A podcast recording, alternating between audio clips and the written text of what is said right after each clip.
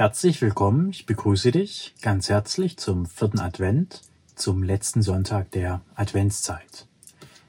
Wie die vergangenen drei Sonntage lade ich dich auch diesen Sonntag dazu ein, dich auf die Ankunft des Heilands vorzubereiten, auf die Ankunft der göttlichen Gaben, auf die Ankunft der göttlichen Gabe, die meines Erachtens darin besteht, unabhängig von der Beschaffenheit der Welt in Freude, Friede und Sicherheit zu verweilen.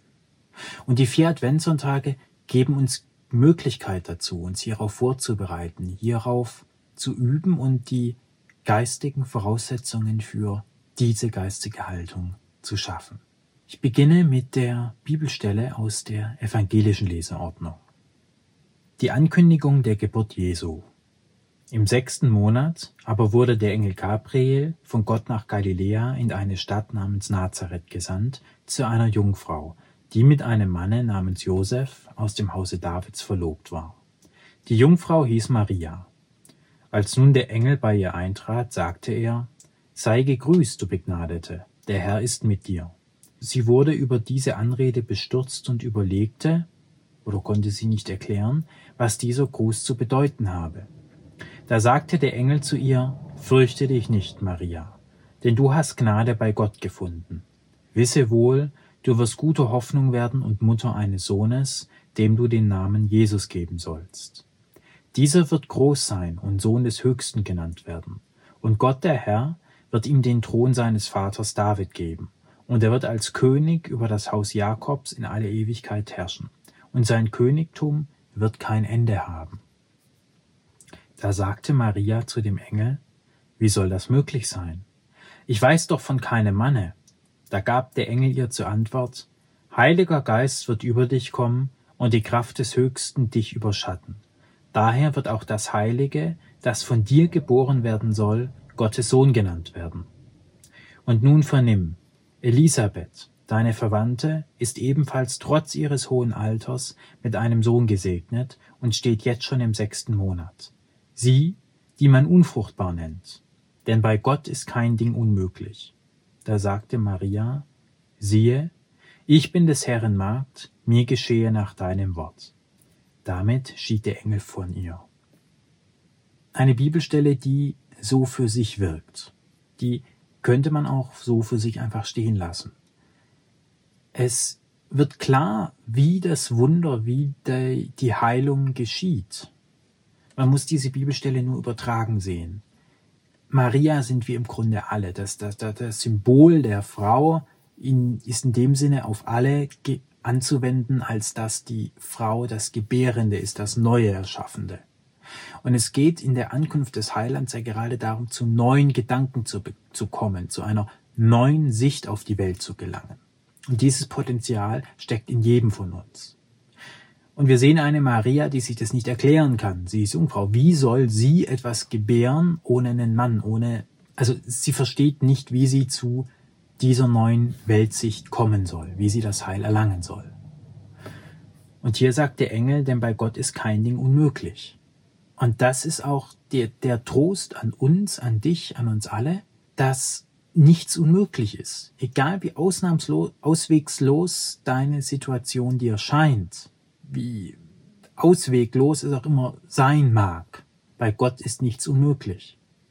Und Rettung und Heilung ist dir gewiss, auch wenn du es dir jetzt nicht vorstellen kannst. Genau wie Maria. Denk an Maria, sie, sie soll ein Kind empfangen und sie weiß gar nicht, wie das gehen soll. Eine sehr starke Metapher, die genau diesen geistigen Zustand beschreibt. Wir sind in Denkmustern, in Gedankensystemen, in gewisser Hinsicht auch gefangen haben eine gewisse Sicht auf die Welt und sehen nicht, wie sich jetzt etwas verändern soll. Wir können es uns nicht erklären. Aber Maria zeigt uns in gewisser Hinsicht, wie es funktioniert. Sie sagt, siehe, ich bin des Herrn Magd, mir geschehe nach deinem Wort. Denn der Engel kommt nicht grundlos zu ihr. Wenn das ohne ihr Einverständnis möglich wäre, dass sie Jesus gebiert auf die Welt bringt, dann müsste der Engel ja nicht kommen. Der Engel kommt und sagt ihr es und er ist darauf angewiesen, dass sie ihr Einverständnis gibt. Sie gibt ihr Einverständnis, dass Dinge geschehen, die sie sich nicht erklären kann. Sie gibt ihr Einverständnis, dass das, was sie gebärt, in Ordnung ist und passieren darf. Und erst als sie das sagt, scheidet der Engel von ihr, also der Botschafter. Und das ist das Spannende an dieser Stelle. Es bedarf nicht viel, aber es bedarf unseres Einverständnisses, damit wir den Heiland empfangen können und Vergebung für unsere Sünden erfahren können. Sünden sind Absonderungen von uns selbst. Sünde kommt von Absondern. Wir haben uns in gewisser Hinsicht von uns selbst abgesondert mit gewissen Gedankenkonstrukten, die implizieren, dass wir unwert sind, leisten müssen, nicht dürfen und so weiter und so fort. Das ist Sünde, weil wir uns von unserem eigentlichen Bewusstsein, unserer göttlichen Identität trennen, indem wir sagen, ich bin's nicht wert, ich darf nicht, ich bin traurig, ich bin und so weiter. Ich brauche, ich habe aber nicht und würde gerne und könnte. Das ist die Sonderung. Das ist auch nicht wertend, aber daher kommt die Sünde. Wenn etwas Sünde ist, dann das. Und da rauszukommen, die alten Konzepte über uns, über die Welt hinter uns zu lassen, das ist die Überwindung der Sünde. Und das ist möglich, Erlösung der Sünde, Erlösung aus den Sünden. Aber es bedarf der geistigen Offenheit, wie hier Maria. Sie muss ihr aktives Einverständnis geben, in dem Vertrauen, dass das, was sie gebiert, hervorbringt, also die Gedanken, die Denkkonzepte, zu denen sie gelangt im übertragenen Sinne, dass die gut sind und sein dürfen. Wir sehen auch, und sein Königtum wird kein Ende haben. Also natürlich, Maria gebiert hier Jesus im klassischen Sinne, aber wenn man das übertragen sieht, gebiert sie einen Gedanken. Unser Geist bringt einen Gedanken. Und dieser Gedanke wird König sein und dessen Königtum wird kein Ende haben. Das heißt, es gibt gewisse Gedanken, Überzeugungen, Offenbarungselemente, die dann kein Ende mehr haben, die dann so unerschütterlich in unserem Geist sind, dass nichts und schon gar nichts in der Welt das jemals noch erschüttern kann. Das ist das, was hier im übertragenen Sinne gemeint ist. Es gibt sozusagen Errungenschaften, die dann für immer sind. Und die sind geistiger Natur, denn in der Welt ist nichts für immer.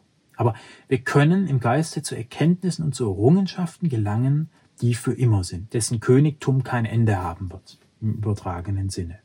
Auch die Ankündigung des Engels, dass Jesus Herrscher sein wird, auf dem Thron sitzen wird, ist meines Erachtens so zu verstehen, dass diese guten, in Anführungszeichen, göttlichen Gedanken über uns selbst, dass die dann herrschen über unseren Geist, unser Überdenken und über unser Denken und auch über unser Handeln. Wir handeln nicht mehr aus dem Mangel heraus, aus dem ich muss jetzt aber, ich muss es auch zusammenbeißen und wenn ich jetzt nicht, dann der andere, entweder oder. So wie das menschliche Handeln getrieben ist. Entweder ich besitze ein Land oder du. Für alle reicht's nicht. Und wenn du nicht freiwillig gehst, dann zieh ich dir eins über. Das ist da, da sitzt quasi dann der menschliche Geist, der sich irrt auf dem Thron. Wenn aber der Gedanke, der, den Maria, den wir in der Adventszeit gebären können, sollen, dürfen, wollen, wie auch immer, auf dem Thron sitzt, auf dem Thron unseres Geistes, dann handeln wir anders. Und das führt dann auch zu einer Veränderung in der Welt, aber darum geht's nicht. Es geht darum, dass wir diesen Thronwechsel, diesen Herrschaftswechsel, diesen Wechsel des maßgeblichen Gedankens dass wir den akzeptieren und den für möglich halten und ihn zulassen. Wir müssen ihn nicht für möglich halten, wir müssen ihn zulassen. Möglich für möglich halten ist nicht erforderlich, aber wir müssen ihn zulassen. Ich fahre fort mit der Bibelstelle aus der katholischen Leseordnung. Mit der Geburt Jesu Christi war es so. Maria, seine Mutter, war mit Josef verlobt. Noch bevor sie zusammengekommen waren, zeigte sich, dass sie ein Kind erwartete durch das Wirken des Heiligen Geistes. Josef, ihr Mann, der gerecht war und sie nicht bloßstellen wollte, beschloss, sich in aller Stille von ihr zu trennen. Während er noch darüber nachdachte, siehe, da erschien ihm ein Engel des Herrn im Traum und sagte, Josef, Sohn Davids, fürchte dich nicht, Maria als deine Frau zu dir zu nehmen, denn das Kind, das sie erwartet, ist vom Heiligen Geist. Sie wird einen Sohn gebären, und ihm sollst du den Namen Jesus geben, denn er wird sein Volk von seinen Sünden erlösen. Dies ist alles geschehen, damit sich erfüllte, was der Herr durch den Propheten gesagt hat. Siehe, die Jungfrau wird empfangen und einen Sohn gebären, und sie wird ihm den Namen Immanuel geben, das heißt übersetzt, Gott ist mit uns.